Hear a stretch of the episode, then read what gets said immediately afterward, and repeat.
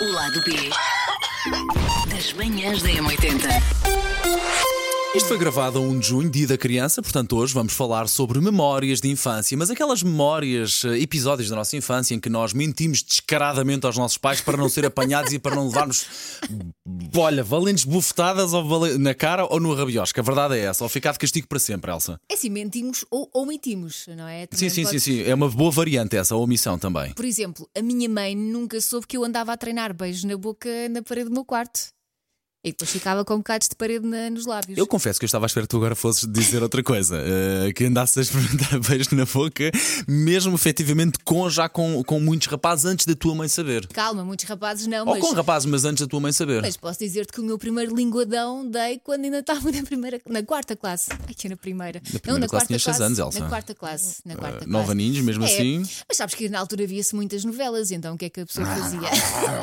Sim, di- digamos que foi demasiado molhado para o meu gosto. E eh, também foi, foi nessa altura que eu, uma vez, na altura não havia, não havia telemóveis, obviamente. Fones de cabine era com uma sorte. Exato, então eu fui a uma visita de estudo. Uhum.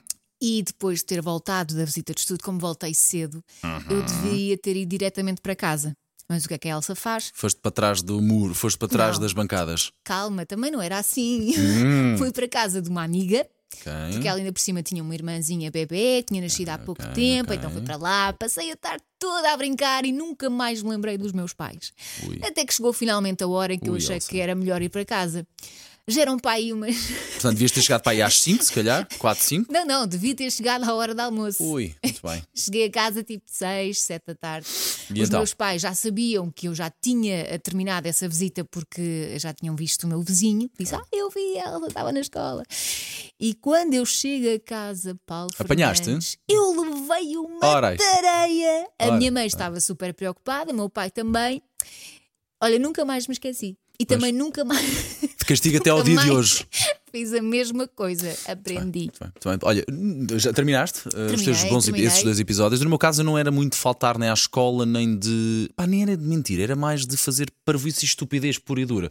Pá, uma vez eu tinha um fascínio pelos isqueiros e pelo fogo, pá, isso, coisas, coisas muito simples, mas lembrei-me de fazer o quê? Eh, Ligar o isqueiro num cortinado lá no quarto, pá, e peguei fogo Para ao ver o quarto. que é que acontecia. Para ver o que acontecia, pá, e aquela porcaria inflamável, aquilo Claro. pegou fogo ao cortinado todo, foi quarto todo, pá, foi uma coisa medonha, Então, mas o que é assustadora. aconteceu depois? Quem é que fez isto? Não fui eu, não fui eu. Quem é que... Mas tu conseguiste apagar o fogo? Ah, sim, conseguia abanar aquela porcaria toda, depois com a ajuda da minha avó, lá está, mas depois podia ter acontecido ali de facto um 31. Mas aquilo que, era mais, fogo à casa. aquilo que era mais estúpido era quem é que fez isto? Eu sozinho no quarto, não fui eu.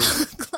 Otário. Na inocência das crianças, claro, como é claro. O segundo episódio também tem que ver com, com um bocado de curto-circuitos e estupidez por e dura. Lembro que estava numa cadeira de baloiço na sala e tinha ao meu lado direito um candeeiro que estava mesmo, mesmo com o fio de eletricidade que foi ligado à tomada, mesmo, Mesmo ao pé de mim. é? Sim, e eu lembro que eu tinha um alicate. Eu, eu não era um alicate, eu acho que era um corta-unhas prateado com muito pontiagudo. O que é que isto acontece se eu cortar? Cortei aquela porcaria, claro que veio um curto-circuito gigantesco, veio um choque gigantesco, foi quadrupular, tudo a arrebentar-se lá em casa, porque aquilo de facto ah, explodiu tudo. Tens Pronto, noção que podias ter morrido. tenho, tenho isso. E, e também houve outra situação em que podia ter morrido. Foi no meu oitavo ano, no, no teste de história com o professor António Farinha, que era muito grande. E eu fui de parvo ah, a tentar ah, trocar o teste. Escrevi o teste em casa porque nós sabíamos mais ou menos o que é que saía, o que é que saía no teste. Eu a tentar trocar o teste, com o teste enfiado assim dentro do para trocar o teste na altura.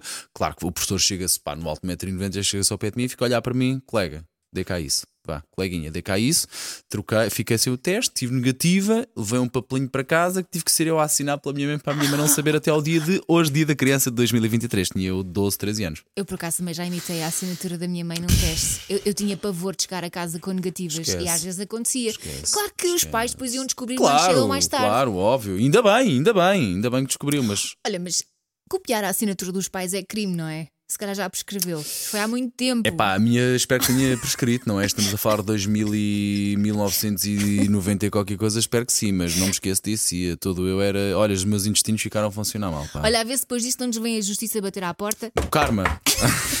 Olha, digo uma coisa, antes da justiça que o karma, neste caso. O lado B das manhãs da M80.